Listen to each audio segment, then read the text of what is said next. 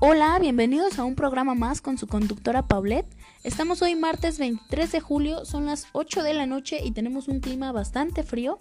Y bueno, vamos a comenzar. Eh, les vamos a hablar de un tema muy impactante. ¿Ustedes sabían que hay 32 millones de mexicanos sin tener acceso a la educación?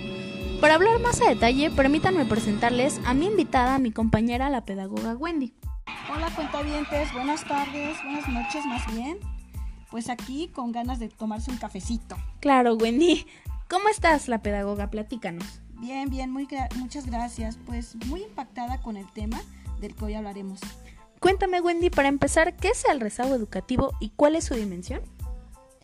Ok, pues fíjate que leyendo la revista mexicana de investigación educativa de Hugo Boites, logré encontrar que esto se debe al nivel educativo, que este está por debajo de lo considerado básico.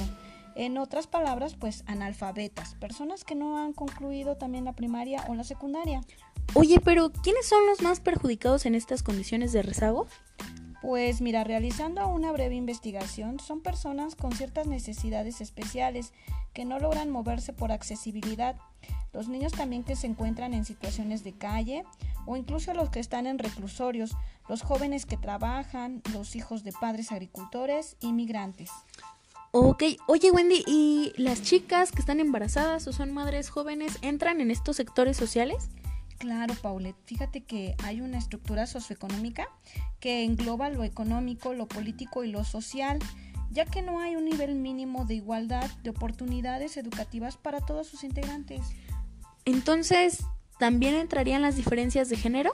Sí, bueno, eh, qué bueno que tocas ese, ese tema, ya que las mujeres superan el 6.7% del rezago de los hombres del, y, de, y los hombres pues el, de 15 a 24 años. Qué interesante, ¿eh? Pero este rezago también tiene que ver con las condiciones en las que vive, ¿no? Eh, su pobreza, la ruralidad, su urbanismo, vaya, su contexto social, ¿no? Claro, el lugar de origen es de suma importancia, ya que la distribución general del rezago nacional está en tres grupos.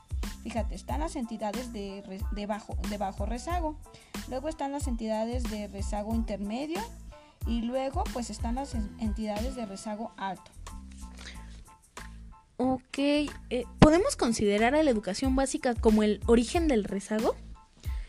Se, estima que quienes egresan cuentan con la normativa en la que idealmente deberían de concluir la educación secundaria. Y entérate, Wendy, cada año aumenta un millón más de rezagados. Es de verdad algo que asusta, ¿no? Eh, el desarrollo educativo ha estado condicionado a políticas exenales, dificultades en, las, en la continuidad de acciones, propuestas, planeaciones, gestiones, para poder anclar y proyectar al país una prosperidad de calidad. Tú dime, Wendy, entonces, ¿qué otras causas están relacionadas con el rezago? Pues mira, pongamos un ejemplo. Los maestros muchas veces no tienen la especialidad o certificaciones o estudios pedagógicos. Y luego pues eh, entra ese, ese, ese gran problema ahí. De la calidad, ¿no? Claro. Ok. Eh, ¿Qué hay de los derechos humanos? Bueno, pues eso se reduce a el trato que merece cada persona. ¿Y la educación no es un derecho que merece cada individuo? Sí, efectivamente. Hoy en día es un derecho la educación básica. Sin embargo, el gobierno se ha deslindado en la educación medio superior. Ok, Wendy, de verdad que nos abres el panorama demasiado. Creo que realmente es importante el tomar en cuenta que, claro, tenemos educación para todos, es un derecho, pero no todos tienen las mismas posibilidades gustazo tenerte aquí con nosotros.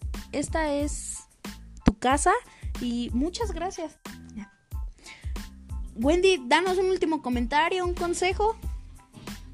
Pues muchas gracias. Fue un gustazo estar aquí y conocer un poquito más de estas cuestiones sociales que están presentes, pero pues a veces no nos damos cuenta. Cuídense mucho, los quiero muchísimo. Recuerden, todos los que tienen las posibilidades de, de estudiar, aprovechen al máximo y espero escucharlos muy pronto. Bueno, pues hasta aquí nuestro programa. Sigamos escuchando, síganos escuchando en nuestras páginas, redes sociales. Y un beso, un abrazo. Bye. Pues vámonos por el cafecito, Paulette. Vámonos. Es